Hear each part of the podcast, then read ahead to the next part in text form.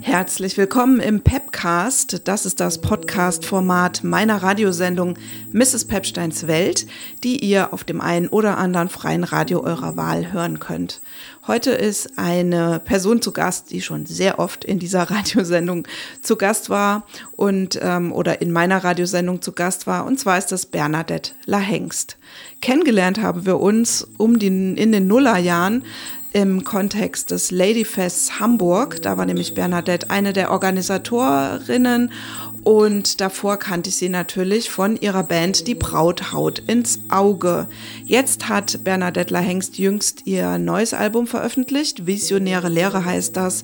Und wir haben ein sehr ausführliches Gespräch darüber geführt, über diese Platte, in der es um ganz viele Themen geht, die aktueller nicht sein könnten. Ich wünsche euch viel Spaß mit dem Interview jetzt hier im Pepcast. Ja, herzlich willkommen in Mrs. Pepsteins Welt. Ich wurde hier herzlich willkommen im, im Musikzimmer von Bernadette Lahengst. Hi Bernadette. Hallo Katja, schön, dass ich hier bin und dass du hier bist.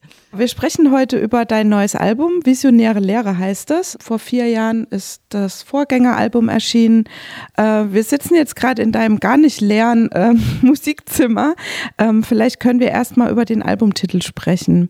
Ist das eine Art Vision für die Zukunft? Dass quasi eine Lehre zu füllen ist oder und überwiegt oder überwiegt eher die Hoffnung, dass sich die Lehre füllt. Also es ist eher so ein optimistischer Ansatz, dieser Plattentitel, oder auch so viel Zweifel? Ich glaube, es ist wie immer äh, contradictionary, also widersprüchlich. Und das ist, glaube ich, das Schöne auch an dem Titel. Erstmal reimt er sich, ist wie so ein kleines Gedicht in, mit zwei Worten. Entstanden durch den Titelsong quasi Wujitsa, du visionäre Lehre, wo es um die äh, Lausitz geht und um diese leeren Kohle-Nachfolgelandschaften und wie man die befüllt mit Visionen. Darüber kann ich aber nachher vielleicht noch ein bisschen mehr erzählen. Mir war eigentlich im Kopf leere Landschaften, die man mit neuen Visionen füllt, mit menschlichen Ideen und ähm, genauso könnte man sagen, die Brachen in Leer Leerstellen in den Großstädten, die ähm, nicht mit Immobilienträumen befüllt werden und noch mehr um noch mehr äh, Wohnungseigentum zu schaffen oder Büroräume, sondern mit anderen äh, Visionen zu füllen oder sie einfach mal leer zu lassen. Und das ist schon die Vision. Aber gleichzeitig beinhaltet das natürlich auch, dass es keine Vision mehr gibt äh, oder nicht stark, die, äh, stark genug, äh, Visionen, die stark genug sind. Vielleicht hat das auch was damit zu tun, dass die AfD gerade in äh, ostdeutschen Bundesländern so einen wahnsinnigen Aufschwung hat, dass wir keine anderen Visionen dagegen setzen. Und das ist diesen, diesen Widerspruch, wollte ich in dem Titel zeigen ich verfolge ja immer eh, was du so machst. Wir sind ja relativ nah beieinander auch. Äh, und ich habe so gedacht, dass eigentlich ist jetzt das komplette Album äh, ein Stück weit auch so ganz kurz vor, beziehungsweise angefangen hast du wahrscheinlich damit mitten in Corona auch. Ähm, wie viel Pandemie ist denn in visionäre Lehre? Oder wie viel durch Pandemie beeinflusste Arbeit ist da drin? Schon eine ganze Menge. Also ich würde jetzt mal sagen, so thematisch bestimmt drei Songs. Solange ihr mich nicht liebt, ist ja so ein, so ein Liebeslied aus Sicht des Virus. Da habe ich mir so überlegt, wie kann ich da jetzt mal so einen poetischen Song draus machen und habe überlegt, warum bleibt denn das Virus so lange bei uns? Vielleicht will das einfach auch nur von uns geliebt werden.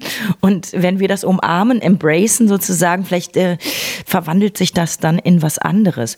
Natürlich, man könnte auch sagen, es ist ein, ein Liebeslied aus Sicht der Erde oder des Klimas geschrieben, äh, solange wir es nicht ernst nehmen und uns nicht damit auseinandersetzen und uns ins Verhältnis dazu setzen, ähm, wird es zur Bedrohung, das Klima sozusagen. Ne? Und wenn wir uns und wenn wir uns damit auseinandersetzen und es lieben ähm, und äh, unsere, unsere Verhaltensweisen ändern, dann äh, hört die Bedrohung auf, weil dann leben wir im Einklang mit, sagen wir, mit der Natur oder mit sowas wie so, so einem Virus. Andere Lieder gibt's auch. Systemrelevant ist so ganz unmittelbar im Lockdown entstanden mit äh, der Banda Internationale beziehungsweise Kommunale, wie sie sich jetzt wieder umbenannt haben, aus Dresden. Und das ist ja eine Auseinandersetzung mit dem quasi auch den, den Impfgegnern, den Schwurblern, den Reichsbürgern, die auf der Straße rumgebrüllt haben und die Wirtschaft lief weiter, während die Kunst und Kultur quasi nicht mehr zu sehen und zu hören war. Also es, da geht es natürlich auch darum, wer ist in, der, in dieser Gesellschaftssystem relevant, wer bekommt eine Förderung, welchen Wert hat Kunst und Kultur für uns. Und da frage ich natürlich auch die richtige Frage, welches System meinen wir damit eigentlich, wenn wir sagen systemrelevant?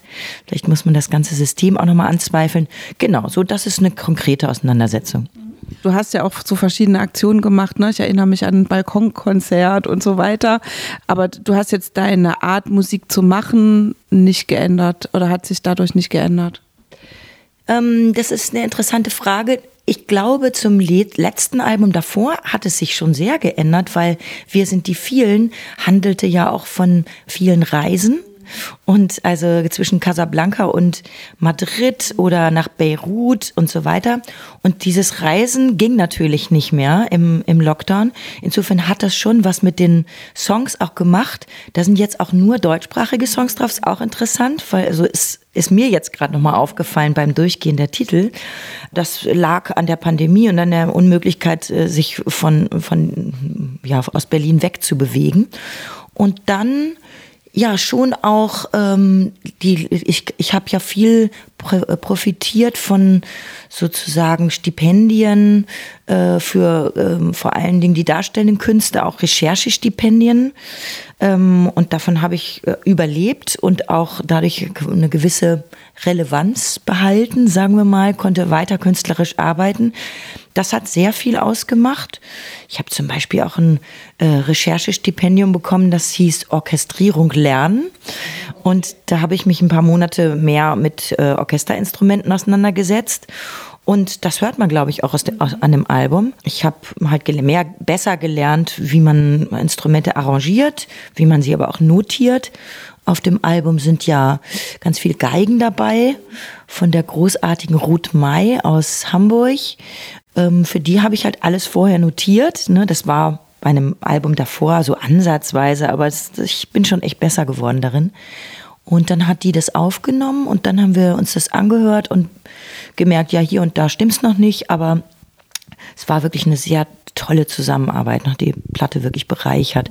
Oder mit Claudia Wiedemer am Cello, da weiß ich natürlich auch durch das jahrelange Zusammenspielen in der Band, was kann sie spielen, was ist so die Range in ihrem Instrument, was klingt gut? Und da habe ich mich weiterentwickelt. Oder auch die, die Bläserinnen, ähm, also Samantha Wright, eine fantastische ähm, Musikerin, Jazzmusikerin, die Klarinette und Saxophon spielt und äh, Sonja B spielt Posaune und genau, da habe ich, den habe ich auch Sachen arrangiert und das ist am Ende doch ganz schön geworden, finde ich. Ja, auf jeden Fall. Also ich mag das auch, dass die da wieder so auftauchen. Also du hast ja ähm, zumindest mit Samantha und äh, Claudia auch vorher schon zusammengearbeitet. Ähm, es, es, gibt eigentlich ja noch einen Song, der eigentlich auch ein bisschen pandemiebezogen ist, aber eigentlich handelt er, glaube ich, von der Autoindustrie, nämlich runterfahren. Absolut. Also das ist der Song ist in der Pandemie entstanden und es war eine ganz ganz einfache Idee runterfahren. Anstatt, äh, also fahren, fahren, fahren, alles runterfahren. Und es ist ein schönes Wortspiel und daraus habe ich so einen Elektro-Track entwickelt und dann, ich wusste gar nicht, was ich damit mache. Es war so ein Spaßding. Nachts um eins saß ich am Computer. Ja, das hat auf jeden Fall was mit der Pandemie zu tun, weil ähm, die Autos konnten ja nicht mehr fahren und und wir selber mussten auch alles runterfahren und das hat natürlich was mit mir gemacht. Also ich habe auch ganz viel geschrieben. Ich hatte auch angefangen, sogar erst ein Buch zu schreiben äh, über ähm, das Leben meiner Mutter. Das ist ja auch noch mal so ein bisschen Teil dieses dieses Albums. Und dann ist es doch kein Buch geworden, sondern ein Theaterstück äh, mit dem Namen Mutterland. Und da sind jetzt auch zwei Songs, glaube ich, oder drei sogar, die ich in dem, in dem Stück, äh, Theaterstück verwendet habe, sind jetzt auch auf dem Album gelandet. Wenn du Mutterland jetzt schon angesprochen hast, dann ähm, hier im Vorfeld des Interviews durfte ich auch das Video schon sehen äh, zu dem Stück Gib mir deine Zukunft, äh, gib mir meine Zukunft zurück, so heißt es.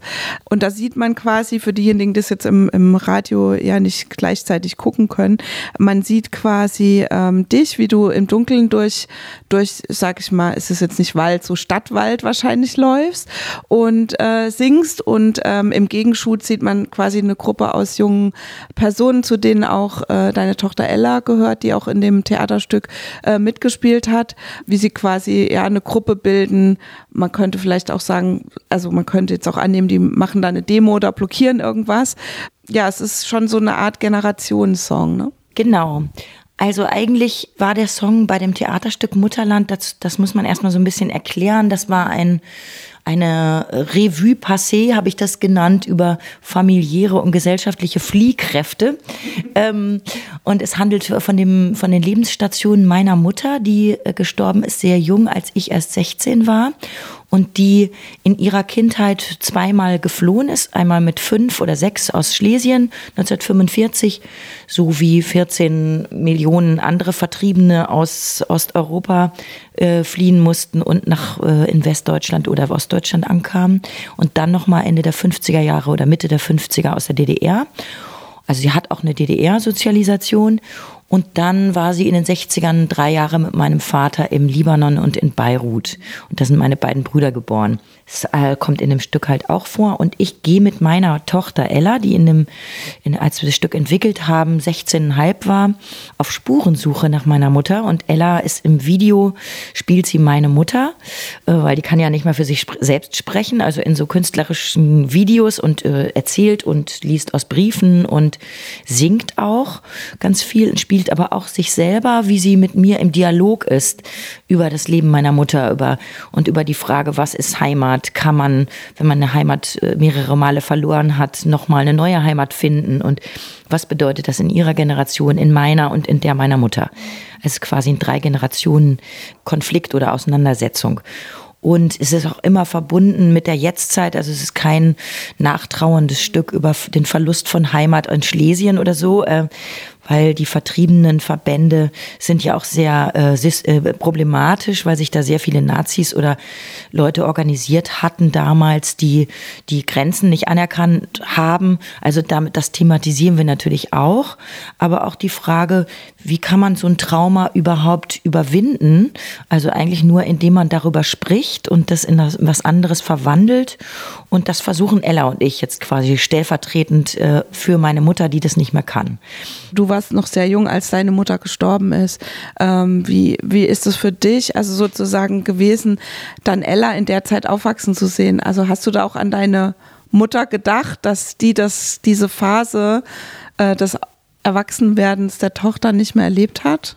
Da hast du einen ganz guten Punkt äh, getroffen. Genau, das war natürlich auch ein bisschen die ähm, mein, meine Sehnsucht, auch diese diese Zeit auf eine gute Art und Weise zu überstehen und es anders zu machen. Also dass äh, meine meine Tochter diesen Verlust nicht erlebt und wir durch ihre Pubertät durchkommen mit einem Vertrauensverhältnis und mit einer Art von Offenheit, die ich mit meiner Mutter gar nicht hatte, weil es war eine andere Zeit und dann wurde sie krank, als ich 15 war und dann hatten wir keine Möglichkeit mehr zu sprechen über ihr Leben oder über meine Träume oder genau oder auch überhaupt Zeit miteinander zu verbringen. Ne? Und für uns war jetzt der Lockdown und die Einschränkungen des Lockdowns eher auch positiv, weil wir so viel Zeit noch nie miteinander verbracht haben. Also es passt auch nochmal zu deiner Frage, was, äh, wie viel hat die Platte mit dem, mit der Pandemie zu tun? Also schon auch sehr viel, weil wir viel Zeit miteinander verbracht haben, weil sie äh, seit vor dem Lockdown schon nur noch bei mir äh, wohnt, nicht mehr bei ihrem Vater und äh, sozusagen ja, ich immer da bin. Vorher war ich halt ständig auf Tour, immer bei irgendwelchen Theaterprojekten. Teilweise habe ich sie mitgenommen für einen Monat oder zwei Monate nach Freiburg oder in andere Städte. Und das war jetzt halt alles sehr viel bodenständiger. Klar geht man sich da mal auf die Nerven, aber äh, wir haben halt auch dadurch die Möglichkeit gehabt, dieses Stück zusammen zu erarbeiten. Und das war sehr wertvoll, weil ich wollte halt auch ihre Meinung darin und ihre künstlerischen Ideen und nicht nur sie ausstellen als meine Tochter. Und das kam in einem Theaterstück auch sehr gut rüber. Also sie war quasi die Zweifelnde, die immer in Frage gestellt hat, war die Geschichte wirklich so? Ist deine Erinnerung äh, richtig oder biegst du dir deine Vergangenheit, deine Biografie immer so zurecht, wie du sie gerade gebrauchen kannst? So und auch die Biografie meiner Mutter oder ihre Eltern, ihr, mein Großvater war Nazi, kam dann in der Recherche raus, hat mir nie jemand erzählt. Meine Tante hat mir dann ein Foto gezeigt von meinen Großeltern, wo er bei der Hochzeit eine NSDAP-Uniform trug und solche Sachen. Also, und das hat natürlich dann alles wiederum mit der Flucht zu tun und weil äh, die Vertreibung aus äh, den äh, aus Schlesien hat natürlich in direkter Weise was mit dem Nationalsozialismus zu tun. Das kann man natürlich nie abgeschnitten davon sehen. Und insofern war diese, dieses Stück äh, für uns wirklich ein Dialog, den wir geführt haben und der hat sich bis jetzt so weitergeführt, bis zu dem Video, von dem du gerade gesprochen hast, weil da wollte ich eigentlich äh, Material aus dem Theaterstück benutzen, Videomaterial, wo Ella halt noch 16, 17 war. Und das war sehr charmant. Sie flog durchs Weltall und so sah super aus, aber sie wollte das dann nicht ähm, weil sie meint, sie ist jetzt jemand anders, sie ist jetzt 19 und äh, sie möchte gerne selbst bestimmen, wie sie in dem Video auftaucht. Wow, habe ich gedacht, hätte ich mich das so getraut, mit 19 das zu sagen, fand ich schon sehr beeindruckend. Und dann hat sie den Vorschlag gemacht, dass sie den Refrain singt mit vier ihrer FreundInnen und dass dadurch dann eine andere Generationengeschichte wird und nicht eine Geschichte zwischen Mutter und Tochter. Was hoffst du der Generation so mitzugeben? Was ich mitgeben möchte, ist natürlich der Glaube daran, dass wir überhaupt noch eine Zukunft haben weil äh, die ganzen Nachrichten über die Klimakatastrophe und Rechtspopulismus, Nationalismus, Rassismus äh, äh nimmt zu, habe ich das Gefühl, der Krieg in der Ukraine läuft immer noch. Also es ist alles, es könnte einen wirklich wahnsinnig niederschmettern. Ja, ich habe das Gefühl, man muss darüber im Gespräch bleiben und Auswege suchen, sich andere, ja, sich auch an Fakten orientieren und nicht nur in Social Media aufhalten und dem etwas entgegensetzen. Es gibt doch jetzt noch ein anderes Stück aus Mutterland, ne? Jetzt fällt mir gerade nicht der Titel ein. Was ist noch das? Wir tanzen mit den ah, genau, okay. Äh, genau, also aus Mutterland ist ja auch noch Wir tanzen mit den Gespenstern. Ähm, kannst du darüber noch was erzählen?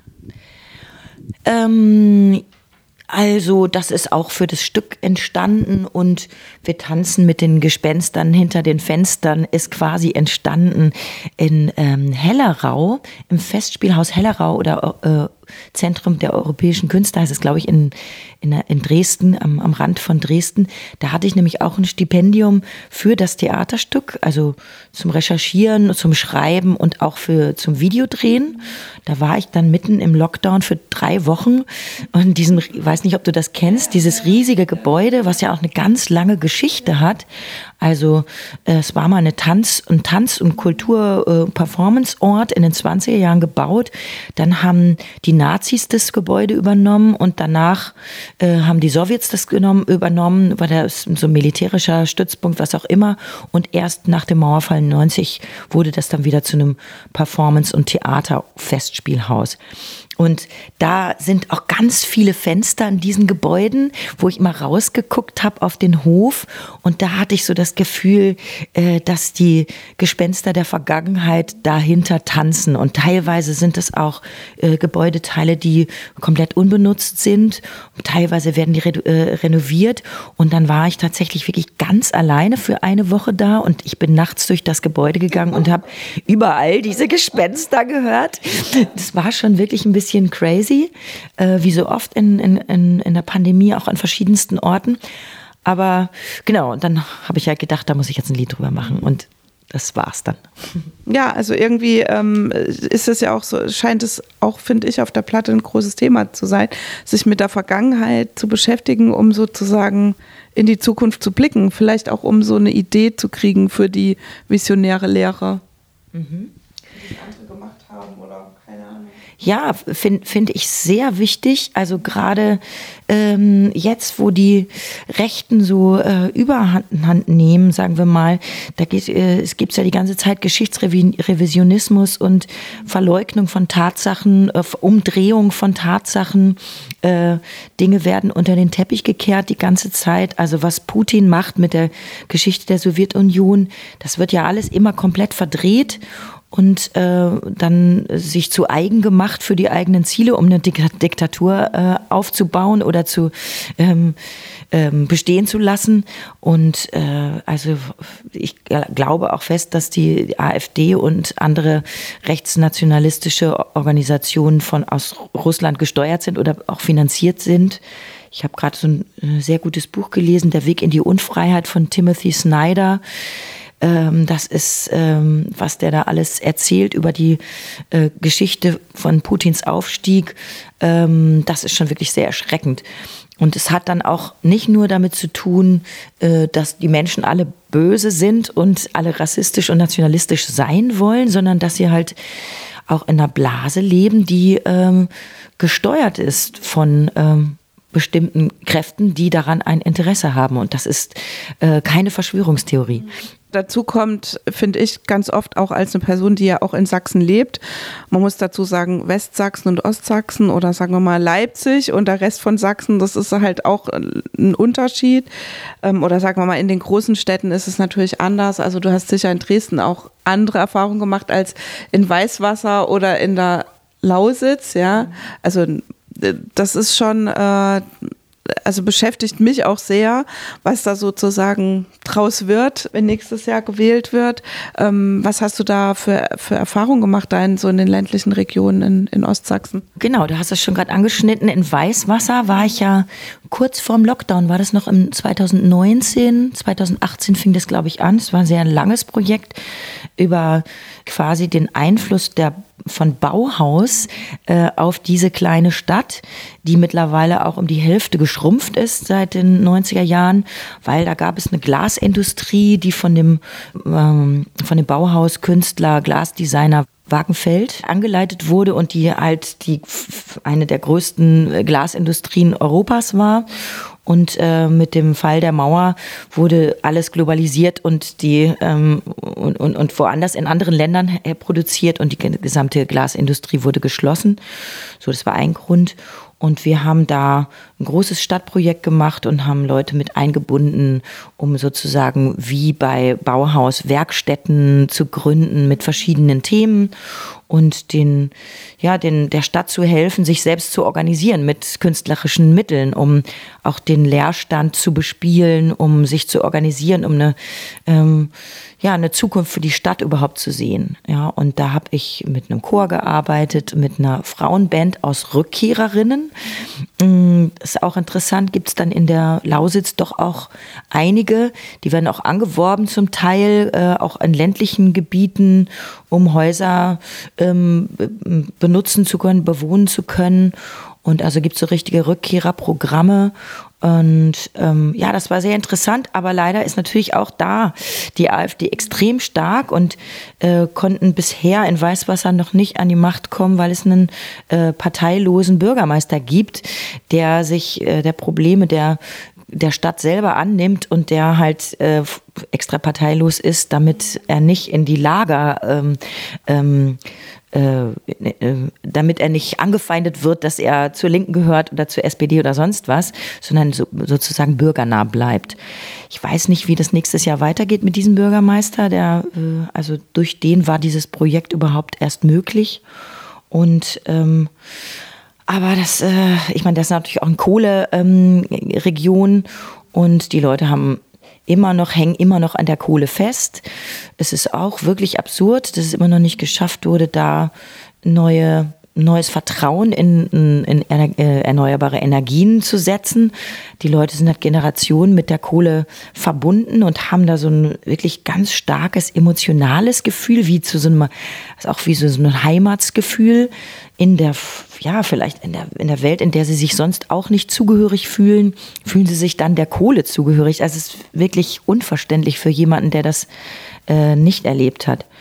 Aber ja, das wird sich alles zeigen nächstes Jahr, was da passiert. Aber ich mag halt gerne so Projekte, wo man mit Menschen in, wirklich ins Gespräch kommt und versucht nachzuvollziehen, wo kommt diese Angst her? Ja, also die Angst vor der Zukunft und vor was Neuem und dann natürlich auch mit, mit Kunst und Kultur diese Angst zu nehmen, indem man es einfach ausprobiert, indem man andere Erfahrungen macht vielleicht ist ja da auch der Effekt dabei, oder so stelle ich mir das zumindest immer vor, dass man dann auch KünstlerInnen vor Ort auch bestärkt, indem man jetzt quasi als eine bekanntere oder erfahrenere in Projektsachen Künstlerin oder so dahin geht oder dahin geschickt wird oder eingeladen wird? Ja, es gibt schon Künstler da, aber die müssen schon eigentlich von was anderem leben, also ganz vereinzelt. Aber es gibt ein großes äh, Kulturzentrum dort, wo Veranstaltungen stattfinden und das ist genauso wichtig, ne? also wo halt KünstlerInnen eingeladen werden aus, aus, von überall anders her.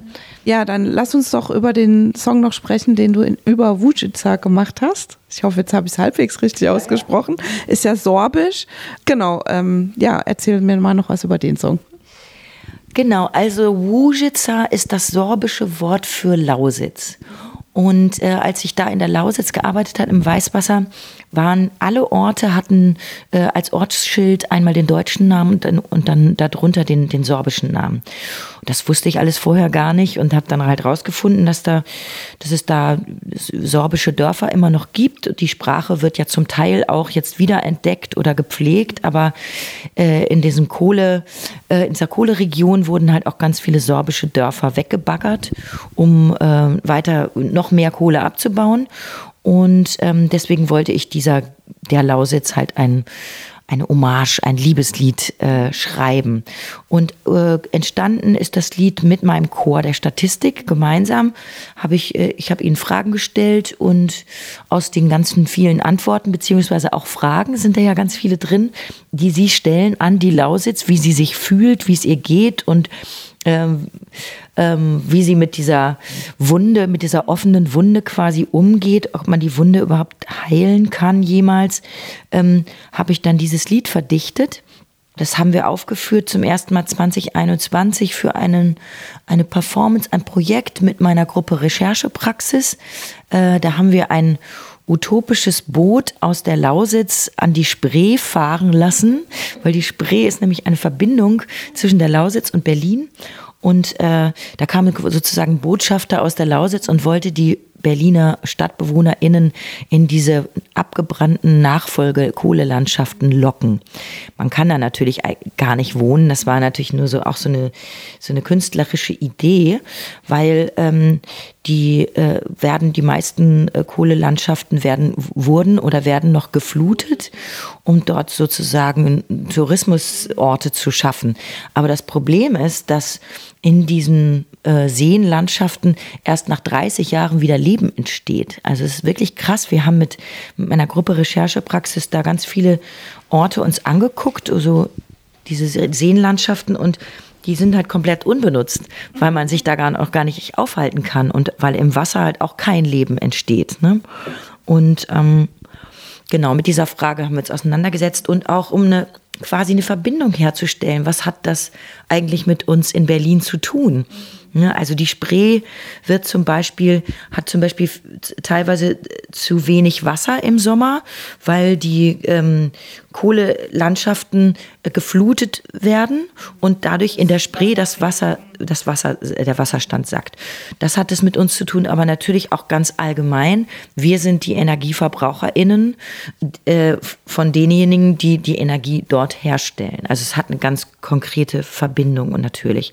Und das ist einem eigentlich nie so bewusst. Wir denken so, ja, die Lausitz ist weit weg. Kommt aus der Steckdose. Genau, der Strom kommt aus der Steckdose und das Flugzeug fliegt, weil, äh, weil es fliegen kann und, und diese Verbindung wollten wir halt auf künstlerische Art und Weise herstellen. Und dabei ist dieses Lied entstanden und das war so schön und alle lieben dieses Lied in meinem Chor und auch weil es so gemeinschaftlich entstanden ist. Es ist ja ein bedingungsloser Chor und manchmal versuche ich mit dem Chor auch Texte zu generieren. Das hört man dem Lied auch an. Es ist nicht aus einem Kopf entstanden, sondern aus vielen. Ja, wir machen jetzt mal so einen Themenwechsel, mhm. äh, weg von der Lausitz hin zum Feminismus, denn du hast auf jeden Fall drei äh, neue Hymnen geschrieben. Wie so oft äh, sind ja meine Songs auch aus äh, Nebenprojekten, Theaterprojekten oder sonst was. Und diese drei Songs sind für die Freiheit einer Frau entstanden im Schauspielhaus Hamburg. Da hat Falk Richter Regie geführt, mit dem hatte ich auch schon das äh, David Bowie Musical zusammen gemacht.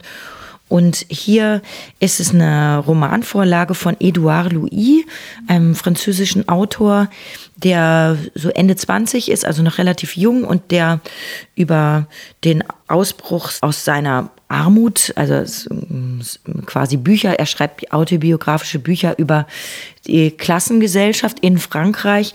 Ähm, und er ist der Einzige in der Familie, der zum Gymnasium gegangen ist und der dann studiert hat. Und ähm, die Familie war sehr, sehr arm. Er hat auch ein Buch über seinen Vater geschrieben, der auch Alkoholiker ist und äh, gewalttätig und so weiter. Und dieses Buch handelt von äh, seiner Mutter, ähm, die nach 20, 30 Jahren Ehe mit diesem Mann, der sie komplett unterdrückt hat, äh, den Mann verlassen hat. Und wir sind auf der Bühne mit, mit, einer Frauenband, drei Frauen, unter anderem Peter Devlin von Die Brauthaut ins Auge, mit der ich jetzt zum ersten Mal so richtig wieder zusammen Musik gemacht habe seit 2000, seitdem es uns nicht mehr gibt und äh, Bärbel Schwarz, eine ganz tolle Schauspielerin und Schlagzeugerin. Wir spielen in dem Stück quasi feministische Hymnen, um die Mutter zum Gehen äh, zu ermutigen, was dann auch geglückt ist. Okay. Wenn du jetzt Peter schon ansprichst, ähm, sozusagen, also du hast jetzt echt gesagt, das war das erste Mal, aber ihr wart ja immer im Kontakt und äh, sie hat ja schon auch manchmal mit dir zusammengearbeitet. Wie war das für euch wieder so länger zusammenzuarbeiten? Also gab es auch viel Stories von früher oder habt ihr eher so neue Mythen begründet? Wir haben natürlich vorher auch schon zusammengearbeitet, aber da war es so klar, äh, dass sie, sie war dann die Produzentin oder die Tontechnikerin. Ich kam mit meinen Songs und habe sie noch gebeten, was dazu aufzunehmen oder es mit mir abzumischen. Und das ist schon was anderes. Da sind so ganz klar gesetzt, wer hat welche Rolle. Und hier in dem Stück ähm, ähm, waren wir ja sechs Wochen auf engstem Raum zusammen und es war manchmal auch eine Herausforderung, sagen wir mal. Es war aber auch in der Pandemie, man konnte nicht abends in Kneipen gehen und darüber sprechen und sich betrinken. Das ging irgendwie nicht, sondern man war in einem Proberaum und dann gab es halt diese ganzen Regeln, was man durfte und was nicht. Also das waren so die Herausforderungen, aber äh, an sich haben wir da angeknüpft, wo wir aufgehört haben. Also es war musikalisch fantastisch. Also Peter ist wirklich eine unglaublich gute Musikerin, ja nicht nur Bassistin, sondern die weiß halt, die hat eine gute Idee für Arrangements und für eine Produktion ist ja quasi auch ein Arrangement. Was ist das Wesentliche, das Essentielle von Songs? Dafür war sie sehr gut und natürlich hat sie auch gesungen und wir hatten einfach eine sehr gute Energie zusammen. Und wir haben tatsächlich auch angefangen, der erste Song in dem Stück ist ein äh, Song von Die Braut haut ins Auge und zwar der erste von unserem ersten Album, Lauf los, was quasi auch so ein äh, Emanzipationslied war, aus einer Beziehung äh, raus äh, in die Freiheit zu laufen. Und, und das war für uns schon auch sehr lustig. Ich habe das vorgeschlagen lass uns doch einen Brautsong spielen. Und das viele im Publikum haben das natürlich auch gemerkt. Und da kamen schon einige Brautfans und die uns nachher dann auch gesagt haben, dass sie uns kennen seit Anfang der 90er. Und das war ganz schön, da so eine Wertschätzung zu kriegen. Und dann haben wir auch andere Songs gespielt von äh, Rebel Girl, von äh, Bikini Kill. So, wir sind so ein bisschen auch durch die feministische Popgeschichte gegangen, um auch der Mutter von Edouard Louis, die übrigens genauso alt ist wie ich, mhm. äh, die Songs vorzuspielen, die sie gar nicht kannte. Also quasi wie so ein äh, feministisches Popradio, was wir an, aufgedreht haben. Ja, weil die, der einzige Song, der in dem Buch drin vorkommt, ist ein, ein Song von den Scorpions. Und, und äh, all die Songs, die uns so in meiner Generation oder auch dich immer wieder auch ermutigt haben, den Weg, äh, einen eigenen feministischen oder einen Freiheits, in, in die Freiheit zu gehen, einen Weg zu gehen, der anders ist als das, der Weg, der uns vorgeschrieben ist. Das kannte sie gar nicht, weil sie auf dem Dorf groß geworden ist. Sie hat mit 18 war sie zum ersten Mal schwanger. Sie hatte keine Ausbildung, keinen Job, war eingesperrt zu Hause mit Alkoholikern und hat diese Möglichkeiten gar nicht gekannt. Und das finde ich eigentlich das äh, Erschreckende daran, dass, dass, äh, dass die Geschichte in den 90ern spielt und nicht in den 50ern, wie man, wie ich zuerst dachte. Ja, und dann gibt es ja den Song mit den ganzen Role Models drin, nämlich äh, die Allee de la Liberté, also die Straße der Freiheit sozusagen, oder die Allee der Freiheit. Ja, da nennst du die ja auch alle, ne? Le Tigre und Suki und Liverbird. Liverbird. äh, ja, ähm, das, äh, ja, es hat, hat, mir gut gefallen und ich dachte, das ist auch ein bisschen eine Fortsetzung von äh, deinem Role Model Song von Planet der Frau, ne? Mhm. Ja, das stimmt. Und es äh, ist natürlich auch ein bisschen wie äh, Le Tigre Hot Topic. Ne? Also daran haben wir gedacht, es war natürlich so für das Stück konzipiert, dass ich habe überlegt, was braucht es noch? Es braucht noch so ein punkigeres Stück und wo man tatsächlich all die Frauen aufzählt, die einem den Weg bereitet haben. Und, und das war dann auch die Szene quasi, nachdem sie den Mann verlassen hat, musste man das auch nochmal feiern mit einem Song. Aber dann hatte ich das Gefühl, der macht so Spaß, der Song, der muss jetzt auch aufs Album. Ja, ja und dann äh, gibt es ja noch den Song Ich gehöre niemanden außer mir. Also das ist wirklich, finde ich, eine, ja, das ist eine feministische Hymne par excellence eigentlich, zu sagen so, hey, du hast echt keinen Einfluss darauf, wie ich mein Leben zu leben habe, mhm. egal, ja, so. Mhm ja, liebe ich sehr. Ach schön, das freut mich. Genau, also da war es halt eigentlich erst die Zeile, ich bin fertig und dann ist sie aber fertig mit ihm. Ich bin am Ende, aber dann ist sie am Ende mit ihm. Das, das ist so ein ganz schönes Wortspiel. Und es, ähm, ich bin so arm an Geld, doch reich bin ich an Sorgen, ist natürlich auch so ein äh, Zitat, das sagt man ja so. Und sie sagt es in dem Stück auch. Also es ist schon direkt aus dem, ist ein Text des Stückes äh, und dann weitergeführt vom Gedanken. Und ja, ich finde es auch sehr poppig geworden. Auf der Bühne haben wir das ja nur zu dritt gespielt mit äh, Klavier und äh, ich sitze da am Flügel bei ganz vielen Songs und Bass und Schlagzeug. Und hier habe ich ja dann auch die Bläser mit Bläserinnen genau. mit eingebaut und auch die tolle Ruth May nochmal mit ihren Geigen. Das ist, das klingt so toll. Also da habe ich auch lange am Arrangement gearbeitet und äh, ich glaube, das ist ganz gut aufgegangen. Ja, ja das ist eine sehr, sehr, schön bombastische Nummer auf jeden Fall. Ja, ich habe dann bei dem Ich bin fertig mit dir, ich bin dann erstmal überhaupt nicht drauf gekommen, aber es gibt ja dieses, es gibt ja so einen Westernhagen-Song. Aber ist da nicht in irgendeinem der Stücke, ist auf jeden Fall auch so eine Nina Hagen-Reminiszenz drin? Das habe ich mir jetzt gerade genau. leider nicht äh, Gut. aus unbeschreiblich weiblich. Genau, also bei Sie ist wie eine Utopie kommt die Zeile drin vor. Marlene hatte andere Pläne. Den Song Unbeschreiblich weiblich haben wir in dem Stück auch äh, gespielt, beziehungsweise ähm, gab es da eine ähm, Choreografie Choreografie dafür. Da sehen wir aus wie drei Musikerinnen, wie drei Soldatinnen, die auf der Bühne rumstarksen in wahnsinnig hohen Absatz-Plateauschuhen und äh, mit so einem äh, Techno-Beat unterlegt.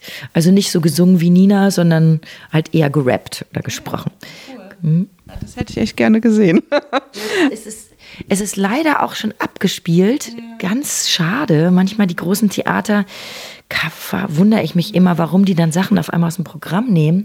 Aber es wird nochmal aufgenommen in Wiesbaden 2025 vielleicht. Das werde ich auf jeden Fall mir dann nicht entgehen lassen. Und da ist ja auch noch ein bisschen Luft hin bis 2025. Sie ist wie eine Utopie. Da können wir doch jetzt noch mal drüber sprechen, oder? Sie ist wie eine Utopie, genau. Also eigentlich ein Lied an alle Frauen gerichtet oder an alle, die sich als solche definieren. Das muss man ja auch jetzt äh, mittlerweile immer sehr genau nehmen. Also es taucht natürlich auch das Non-Binäre da auf. Also äh, aber es, es, ist halt natürlich auch ein Liebeslied an diese Frau, die Mutter, die, der immer gesagt wurde, dass äh, sie keine Möglichkeiten hat und dass äh, es keine Zukunft für sie gibt. Ähm, deswegen ist sie wie eine Königin ohne Königreich, ähm, weil ihr das Königreich muss, es muss sie sich halt selber nehmen. Und ähm, Genau, das war auch das Schlussstück, das, das der Schlusssong von dem Theaterstück, wo dann Eva Mattes, die die Mutter gespielt hat, genau, äh, am Ende äh, wie so eine Königin auf einem Thron sitzt und sich feiern lässt. Aber es war auch ganz schön, dass die Mutter von Eduard tatsächlich äh, bei der letzten Vorstellung gekommen ist und sich das angeguckt hat Und ähm, die war noch nie außerhalb von Frankreich Krass. und äh, war auch noch nie aus so einer großen Bühne und kam dann in dieses volle, ausverkaufte Schauspielhaus. Und dann haben wir sie auf die Bühne geholt. Und die wurde gefeiert wie so ein Rockstar. Das war der Hammer. Also, äh, das war sehr schön. Ich habe mich nachher auch mit ihr unterhalten. Mein Französisch ist schlecht, aber es wurde dann übersetzt. Die, die hat das natürlich auch sehr glücklich gemacht. Man könnte meinen, äh, da ist natürlich auch viel Charme dabei, ne? wenn man das eigene Leben dann so auf einer Bühne sieht. Aber es hat ja erstmal, sagen wir, ein glückliches Ende genommen. Und also die hat das sehr genossen, diesen Ruhm. Habt ihr nicht auch dann äh, noch so ein äh, Brautkonzert gemacht mit den Library Birds zusammen oder wie? War da nicht auch irgendwas in dem, war das in dem Kontext oder war das vorher? Mm, nee, das, das wir hatten ein einziges Braut-Revival-Konzert äh, vor fünf oder sechs Jahren. So lange, ja, ja. Na, guck mal, die, wir sind ja schon dreieinhalb Jahre, äh, ist die Pandemie, äh, der Anfang her. Also, das war sehr schön, aber das war einmalig. Äh, ich habe die Bandmitglieder gefragt, ob sie das nochmal machen würden. Sie haben alle gesagt, nein. Ich finde es schade, aber ich akzeptiere das. Aber jetzt kommt eine Neuigkeit. Wir bringen im Januar alle Brautalben nochmal digital auf den Streaming-Plattformen raus, äh, bei Tricont weil es gibt die Brauthaut ins Auge Alben alle nicht mehr. Die sind alle vergriffen, weil unsere damalige Plattenfirma BMG Ariola sowohl CDs als auch LPs eingestampft haben, weil die Lagerungskosten äh, äh, teurer waren als die Vernichtung. Es war wirklich unglaublich. Tragisch, und, ja. und dann hat sich nie jemand darum gekümmert, dass das äh, äh online verfügbar gemacht wurde. Ich habe ich hab schon dreimal den Anlauf genommen und dann war es, ist immer was dazwischen gekommen. Jetzt sind die Rechte mit allen irgendwie ausgelaufen und ich werde es jetzt in die Hand nehmen und Tricont wird das mit mir zusammen machen. Also das kommt, nee, nicht im Januar, was haben wir jetzt gesagt? Im März, glaube ich, wird es rauskommen. Also Anfang genau. 5, 24. Genau. Quasi, ich nehme noch so ein bisschen den Schwung meines Albums mit und dann kommt die Braut nochmal raus. Und dann können wir über den einen Song sprechen, auch der ja auf deinem Album drauf ist, den du nochmal neu aufgenommen hast. Ein Brauthaut ins Auge Klassiker. Was nehme ich mit, wenn ich, äh, wenn es Krieg gibt? Und als ich das gehört habe, war, also das ist, puh, also es gibt natürlich zwei Songs auf dem Album, die mich sehr mitgenommen haben. Über den einen reden wir dann ganz, fast ganz zum Schluss. Ähm, und der andere ist natürlich der, weil letztendlich als ich den damals zum ersten Mal gehört habe, ich hatte diese CD von euch, hatte ich, habe ich auch immer noch. Und die habe ich mir damals, das weiß ich noch, ich habe die nur wegen des Covers gekauft, weil ich kannte euch ja gar nicht, war keine Ahnung, noch sehr, sehr jung, als die rauskam. Und das Lied habe ich damals immer nicht so, dachte ich so, ja, das, hm, also so Antikriegslieder fand ich schon gut. Ich habe ja auch so eine Hippie-Affinität und so. Aber irgendwie war mir das fern. Und jetzt ist es irgendwie so ein Song, der überhaupt nicht fern ist. Also gerade durch, äh, durch, durch die Ukraine ähm, und so weiter. Und das, ähm, ja, also deswegen ja, erzähl mir, warum es dir wichtig war, den Song nochmal zu veröffentlichen und äh, geht dir das auch ein bisschen so, dass der an Bedeutung für dich, also dass die Bedeutung sich geändert hat? Ja, ist wirklich eine interessante Frage, dass, wenn man so einen Song so lange mit sich rumträgt, wie der sich verändern kann in der Rezeption, Rezeption aber auch für einen selber. Also damals habe ich den geschrieben, ohne dass wir, ich so wirklich mit dem Krieg in Kontakt gekommen bin. Allerdings muss ich sagen, das war der zweite Golfkrieg. Da war ich in Tunesien, als der Krieg anfing. Da bin ich mit meinem damaligen Freund Knaf damals noch Walding, ähm, haben wir so einen Billigflug nach Tunesien genommen und dachten so, wieso ist denn das so günstig? Und danach war klar, warum das so günstig war, weil das war kurz vor dem Golfkrieg und dann waren wir im Hotel und nachts um zwölf kamen die Leute aus dem Hotel und wollten mit einer Flasche Sekt mit uns anstoßen auf den Beginn des Krieges sozusagen. Und Deutschland war ja nicht dran beteiligt, deswegen konnten, waren wir nicht deren Feinde. Äh, und dann waren wir am nächsten Tag in einem Supermarkt und dann wurde auf einmal geschossen, die Scheiben gingen zu Bruch, alle mussten sich auf den Boden legen. Und äh, das war schon ganz schön aufregend, weil äh, dass die, die äh, amerikanische und die englische Botschaft wurden dann äh, auch beschossen und so weiter. Und dann haben uns die Leute in dem Hotel gesagt, wir müssten jetzt äh, die Stadt Tunis verlassen. Das wäre zu gefährlich für uns, weil die äh, Tunesier nicht, nicht wissen, dass wir Deutsch sind, also nichts mit dem Krieg zu tun haben. Und wir wären in Gefahr. Dann haben die uns in ein Taxi gesetzt und das ist mit uns auf die Insel Djerba gefahren, wo, an, wo es angeblich sicherer war. Wir haben, mussten uns unter Decken verstecken und die, der Taxifahrer ist mit seiner Familie mit uns im Taxi nach Djerba gefahren, irgendwie fünf Stunden und wir mussten uns unter der Decke verstecken. Es war wirklich verrückt. Vielleicht auch, damit sie, damit sie mehr Geld von uns verlangen konnten, haben sie es ein bisschen dramatischer gemacht. Aber das war so ein bisschen der Anlass, äh, dieses Lied zu schreiben. Und ähm, aber gleichzeitig war es natürlich auch äh, meine Eltern als Kriegskinder, äh, die diese Vergangenheit nochmal beschrei zu beschreiben in dem Lied. Und ich habe schon viel über den Krieg gehört. Und auch mit der Beschäftigung mit Mutterland habe ich dann ja auch Büch, ganz viele Bücher darüber gelesen, über die Vertreibung aus äh, osteuropäischen anderen Ländern, aber auch über das, was das mit den äh, Kriegskindern oder mit den Kriegsenkeln, meine Generation kann man ja als Kriegsenkel bezeichnen, gemacht hat. Wie lange äh, sind solche Traumata überhaupt äh, vorhanden in, in, den, in den Generationen danach? Und wie lange braucht das, bis man so ein Trauma verarbeitet hat? Und was heißt das auch für Menschen, die jetzt aus der Ukraine fliehen müssen oder aus Syrien geflohen sind, die jetzt hier ankommen, die wir so behandeln, als wäre nichts gewesen mittlerweile, aber die sind natürlich zutiefst traumatisiert. Was hat das, was macht das mit den Generationen danach und so weiter? Und ähm, es gab ja dann auch so ein ganz schönes Kinder- und Jugendbuch, äh, Jugendbuch von Janne Teller. Stell dir vor, es wäre Krieg und er ist hier, was ja auch eine ähnliche Geschichte erzählt. Äh, also dass man quasi in Deutschland vertrieben wird wegen eines Krieges und dann in einem äh, Land in Nordafrika ankommt und wie man sich da äh, zurechtfindet. So, insofern, die Kriege sind näher gerückt an unser Leben Deswegen ist es vielleicht jetzt auch berührender und aber es hat auch was mit der Geschichte meiner Mutter zu tun. Und ich habe meine Tante, meine Tante Eva, die fünf Jahre ältere ähm, Schwester meiner Mutter, ja interviewt für mein Theaterstück Mutterland. Und die hat mir die ganzen Fluchtgeschichten ganz detailliert erzählt und die taucht auch mit ihrer Stimme in dem Stück auf. Und für sie war das auch wirklich wie eine Befreiung, das jemandem so genau erzählen zu können. Ähm, gerade auch nach der, nach 2015, nachdem ja Hunderttausende aus Syrien geflohen sind und in Deutschland ankamen. Das hat sie halt so an ihre eigene Flucht erinnert, da ist halt alles wieder hochgekommen.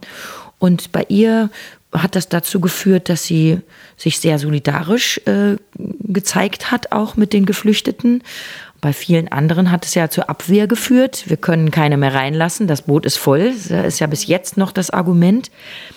Der, äh, dieser Begriff von Flüchtlingskrise äh, wird ja nun benannt, damit wir eine Politik der Abschottung betreiben können. Aber meine, bei meiner Tante war das halt nicht so. Genau, insofern hat das alles dazu geführt, dass ich dieses Lied wieder ausgegraben habe. Zusammen mit dem Angriffskrieg äh, äh auf die Ukraine, der das jetzt noch mal mehr verstärkt hat. Dieses Gefühl, es hat was mit uns zu tun und dieses Beschreiben was macht das und was, wie essentiell ist denn das eigentlich, dieser Moment, das Haus brennt, ich muss gehen, was nehme ich mit?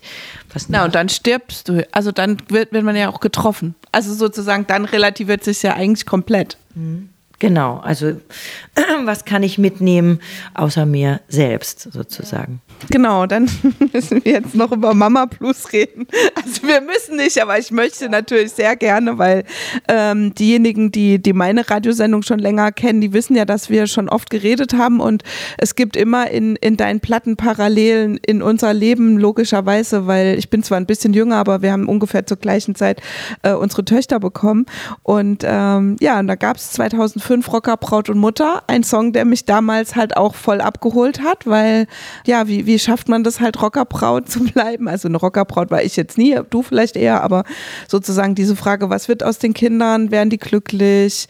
Äh, verliere ich mich dabei? Und jetzt äh, hast du sozusagen, ja, schon einen Abschiedssong geschrieben an unsere Töchter mit dem Mama Blues. Und natürlich habe ich das erste Mal Rotz und Wasser geheult, als ich den Song gehört habe, weil ja, weil ich die Gefühle kenne und ich finde es echt total toll, dass du über diese Lebenssituation äh, von Müttern einen Song geschrieben hast auch aus, aus unserer Perspektive. Genau, man kann natürlich, man hätte es auch Papa Blues nennen können, aber in dem Fall war es natürlich auch so ein bisschen wie so ein Rockerbrot und Mutter Teil 2 gedacht. Und außerdem, also erstmal freut mich das natürlich sehr, dass, dass es dich so berührt. Also der Songtitel ist auch so ein bisschen entliehen von einem Buch von Silke, Silke Burmester. Äh, das hieß nämlich Mutterblues, wo sie ein Buch geschrieben hat über den Abschied von ihrem Sohn, in dem Fall aber egal von ihrem, ihrem erwachsenen Kind, was das Haus verlässt und der Kontakt, der der dadurch, äh, den sie dadurch äh, erstmal verloren hat, dann wie eine neue wiederfinden musste. Was macht das mit einem selbst, wenn man dann als äh, vor allen Dingen Alleinerziehende oder getrennte Eltern ist ja auch, auch so ein Begriff, aber wo das Kind halt schon sehr, sehr viel Raum und Zeit eingenommen hat und auf einmal fällt das weg. Was macht das mit einem? Was für eine Lehre entsteht da? Auch da wieder eine Lehre, visionäre Lehre. Wie fülle ich diese Lehre? Habe ich mich wirklich verändert? Bin ich eigentlich dieselbe geblieben? Muss ich nur wieder rausfinden, wer ich war? Oder was ist das Wesentliche meiner Persönlichkeit? Also, wie frei bin ich jetzt? Wie sehr habe ich auch diese diese Lehre gefüllt mit Organisation von dem Muttersein. Das, finde ich auch interessant, diese Frage von, ähm, bin ich überhaupt so organisiert, wie ich jetzt in den letzten 19 Jahren war? Weil davor war ich nämlich gar nicht so organisiert. Ich bin eigentlich so eine äh, notorische zu spätkommerin. Ich bin eine totale Träumerin. Ich bin, ich lasse mich gerne treiben und ich habe auch nie so viel aufgeräumt oder geputzt. Jetzt habe ich so eine Art Putzfimmel. Meine Tochter benennt mich als kontrollsüchtig. Weiß ich nicht, ob ich das alles wirklich bin. Vielleicht muss ich das wirklich noch mal rausfinden und das noch mal ablegen und mich noch mal neu mal neu definieren. Und es hat natürlich auch ganz viel zu tun mit dem, das organisieren müssen. Also wie kann man das verbinden, äh, die Träumerin und auch die Künstlerin zu bleiben, die in einem selbstgewählten Prekariat lebt, ne, mit all den Unsicherheiten, ohne Altersvorsorge, wie, wie nenne ich es in dem Lied, äh, ohne, ohne doppelten Boden und ohne Netz. Damit hat das natürlich auch was zu tun.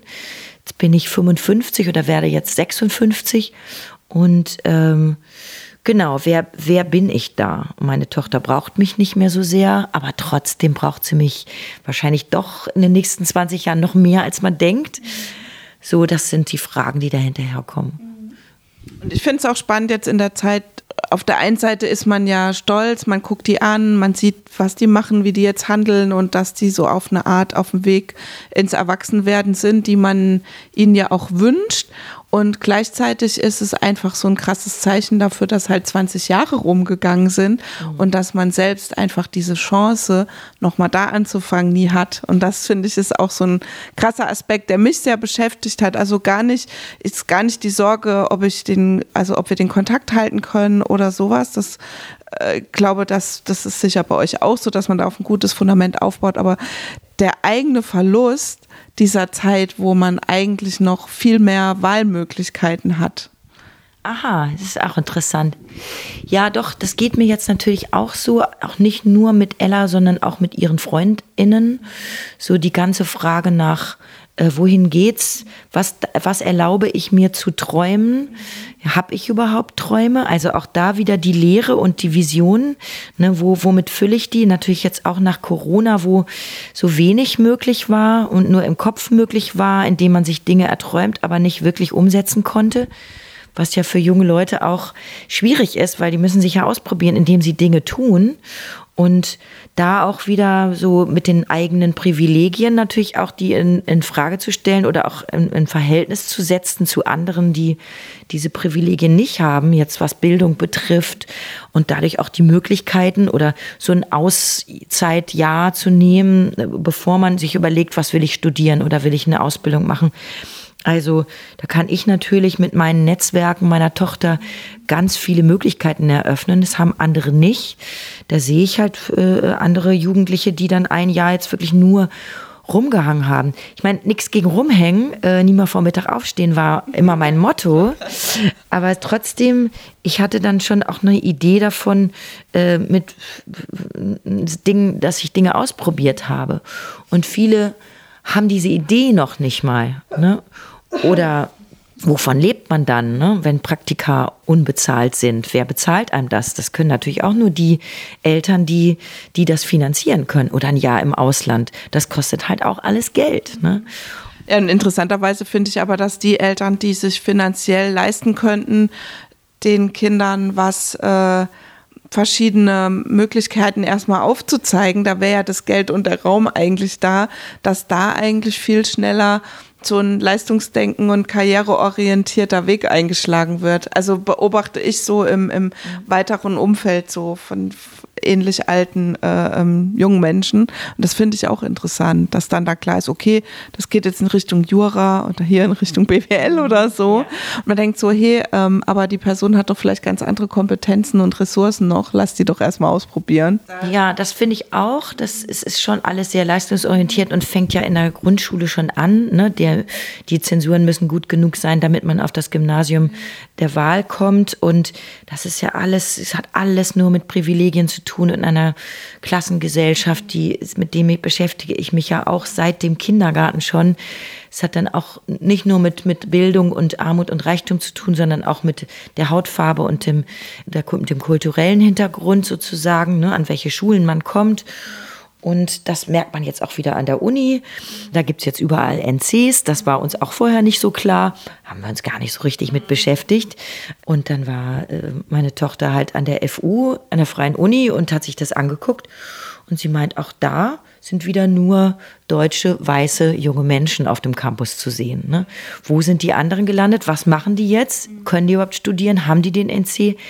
Es ist äh, in, in, der Bildung ist einfach diese wird, wird die Zweiklassengesellschaft immer noch entschieden und das ist ein Skandal ohne Ende.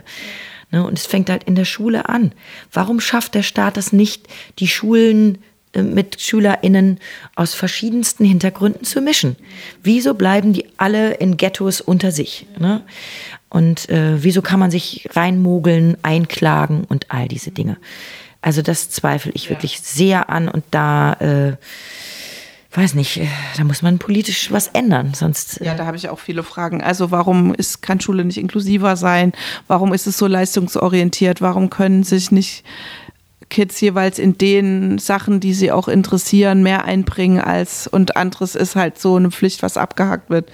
Aber ich habe einfach, habe die Hoffnung, dass da in den nächsten Jahren was passiert. Ich hoffe. Weil, also man merkt es jetzt ja auch dran, dass es, dass es nicht mehr, also dass der, dieser Lehrerinnenberuf ist ja auch gar nicht so einfach zu erreichen. Ne? Das ist auch schwer, da junge Leute zu finden, die das machen möchten, weil die das starre System ja kennen, vermutlich. Also man weiß es nicht. Ja. Und man braucht ja überall händeringend ja. LehrerInnen. Ja. Also man kann hoff, nur hoffen, dass die jungen Leute, die dann jetzt LehrerInnen werden, mhm dass die das System um, umstürzen. Ja, für mich ist so ein bisschen ähm, der Song auch nur die Angst und Dilemma, so Schrägstrich Dilemma heißt der, weiß jetzt auch nicht, warum du das so gelöst hast, aber kannst du mir ja gleich erzählen. Ein bisschen ist es auch so die Auflösung von der visionären Lehre für mich. Also zu gucken oder, oder eine Idee, die zu füllen, so eine, eine gleichberechtigte Vision oder eine, eine Vision von einer gleichberechtigten Beziehung ohne Angst, mhm. trotz Unterschiede. Ist das mhm. richtig? Ja, so kann man es so kann auf jeden Fall sehen. Ich, ich wollte in dem Lied einfach das Dilemma beschreiben, auch der gespaltenen, sozusagen gespaltenen Gesellschaft in, in all diesen Themen, die ich versuche dann auf eine Zweierbeziehung zu übertragen. Ich meine, es gibt natürlich noch viel mehr Themen und ich wollte jetzt auch nicht dem Nick, meinem Duettpartner, der ja auch mein Lebenspartner ist, unterstellen, dass er ein Rassist ist oder ein Populist ist. Deswegen musste ich irgendwie Themen wählen, die was auch mit uns zu tun haben. Aber jetzt die Frage nach, ich, äh, du bist äh, für den Frieden, ich bin gegen Krieg, ne, so absurd äh, dieser Satz äh, sein mag, äh, so treffend, so sehr treffend ist er ja auch auf dieses Dilemma, dass man nicht weiß, wie man den Krieg jetzt hier beenden soll. Trotzdem hat die Ukraine auf jeden Fall das Recht, sich zu verteidigen. Und ich bin ganz klar dafür, dass, dass man äh, da auch Waffen einsetzt, obwohl ich das vor fünf Jahren nie geglaubt hätte von, von mir selbst. Ne? Oder klar, dann die, die Frage mit der Erbschaft. Du hast eine Erbschaft, mich erwartet Altersarmut, ist äh, ein absolutes Dilemma, was wir nicht lösen können, außer durch Umverteilung. Umverteilung. genau. Den Insider müssen wir gleich noch aufklären. Genau. Und also da die und die eigenen Privilegien in Frage zu stellen, darum geht es natürlich bei all diesen Fragen, ne, die ich ja auch in anderen Liedern verhandle. Und in der Beziehung, aber auch wie in vielen anderen Dingen, wie kann man handlungsfähig bleiben? Wie kann man Dinge entscheiden? und sich nicht äh, von den Katastrophen in der Welt zu Boden zwingen lassen, und das geht nur ohne Angst. Das war so ein bisschen die Quintessenz von dem Song. Ich wollte das halt nicht im Dilemma enden lassen, den Song. Und deswegen habe ich gedacht, es ist auch ein bisschen wie ähm, äh, Nina Simone, ähm, I wish I, I was born to be free. Und quasi die Unmöglichkeit, dass sie jemals frei sein kann. Ich liebe diesen Song ohne Ende. Und die Unmöglichkeit, wirklich frei zu sein, aber trotzdem davon zu träumen. Und da geht es eigentlich auch darum, dass man nur äh, frei sein kann, indem man angstfrei ist. Und ich habe das Lied jetzt auch mit meinem Chor äh, eingeübt. Leider haben wir es jetzt nicht mehr geschafft, das aufzunehmen. Deswegen ist es als, äh, als Duett aufgenommen. Aber die, der Chor liebt den Song auch. Also es ist wirklich einen angstfreien Raum zu schaffen, in dem man einer Gemeinschaft sein kann oder indem man fähig ist, eigene Entscheidungen zu treffen. Und es auch auszuhalten, wenn andere anderer Meinung sind und trotzdem zusammen zu kommen irgendwie auf eine Art. Ne? Das finde ich auch eine wirklich spannende Herausforderung in der aktuellen Zeit. Genau, du hast jetzt ja Nick schon erwähnt. Du hast ja mit Nick auch dessen Platte aufgenommen. Hast da zuerst zum ersten zum ersten Mal, kann man das so sagen? Na gut, du hast von dir selbst ja Sachen ja. produziert, aber ähm, ja, wie, wie war das für euch als, als Paar, so eine kreative Arbeit an einer Platte? Ja, das war auch. Seiner Platte. An, sein, an seiner Platte, genau. Ja. Es war wirklich eine Herausforderung auch, war auch in, äh, in der Pandemie, ist die hauptsächlich entstanden, wo, wo wir Zeit dafür hatten. Sonst hätten wir es wahrscheinlich nie geschafft, die zu Ende zu führen. Und also Nick ist ja ein besonderer Fall, der ist, das ist sein erstes Album und er ist schon 65 und er hat Anfang, mit Anfang 20 mehrere Bands gehabt oder in der Uni und dann war er in den USA und hatte da eine Band, damit, mit, da hatten sie sogar eine Single in den Charts. Und äh, also in den 70er Jahren muss man dazu sagen, Ende der 70er.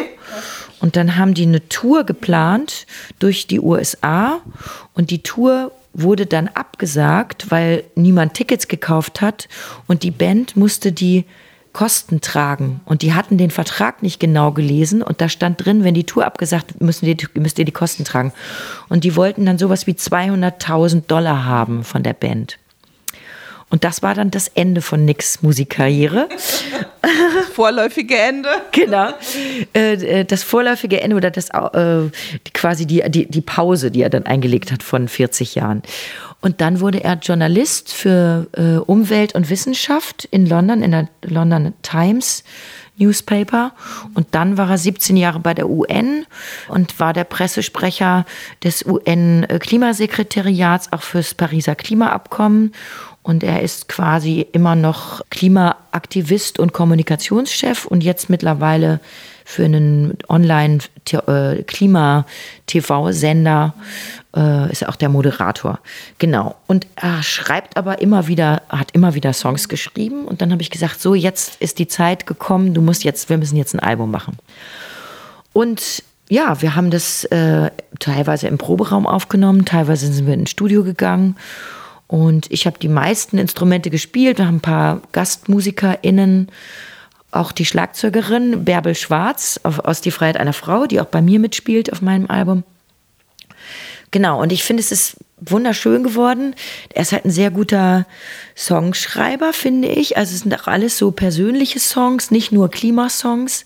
Ein oder zwei Klimasongs sind dabei aber auch Songs über den Abschied von seinem Vater oder über seine Heimatstadt in Nordengland, die auch so wie Weißwasser um die Hälfte geschrumpft ist und äh, die man downsizen sollte und die Hälfte in die Luft sprengen sollte, schlägt er vor.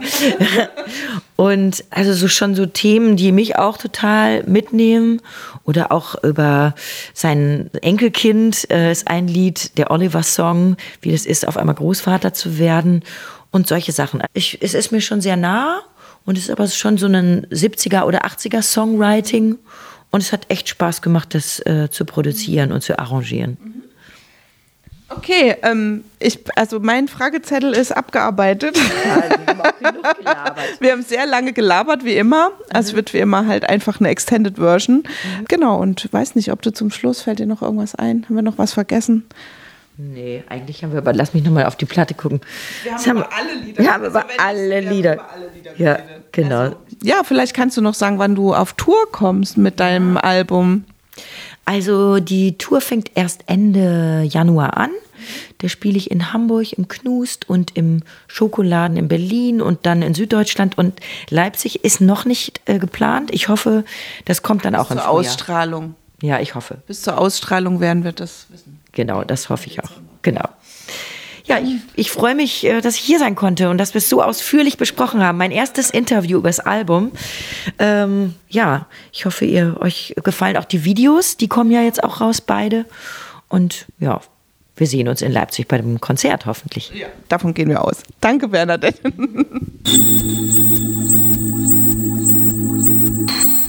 Ja, das war mein sehr ausführliches Interview mit Bernadette Lahengst hier im Pepcast. Vielen Dank euch fürs Zuhören und die Platte, ich sag's nochmal, von Bernadette Lahengst heißt Visionäre Lehre und ist im November 2023 bei Drikont erschienen. Solltet ihr euch gewundert haben, warum sprechen wir über Krieg und nicht über den äh, Nahostkonflikt und die aktuellen Entwicklungen gerade dort, dann liegt es daran, dass wir dieses Interview schon Mitte September aufgezeichnet haben. Es gibt in dem Interview eine, einen kleinen Insider. Äh, wir singen da kurz an. Umverteilung ist the only way auf die Melodie von Eternal Flame. Wenn ihr das Geheimnis lüften wollt, woher das stammt, dann hört euch einfach den vorhergegangenen Pepcast mit Christiane Rösinger an und dann wird euch alles klar. Ich freue mich, ähm, dass ihr zugehört habt, auch bis zum Ende, denn das war ein wirklich langes Interview und freue mich, wenn ihr auch das nächste Mal wieder einschaltet, wenn es heißt Mrs. Pepsteins Welt auf Radio Blau oder ihr einfach diesen Pepcast hier abonniert und euch überraschen lasst, wer als nächstes Gast in meiner Radiosendung oder diesem Podcast sein wird. Tschüss, gehabt euch wohl. Das war eure Mrs. Pepstein.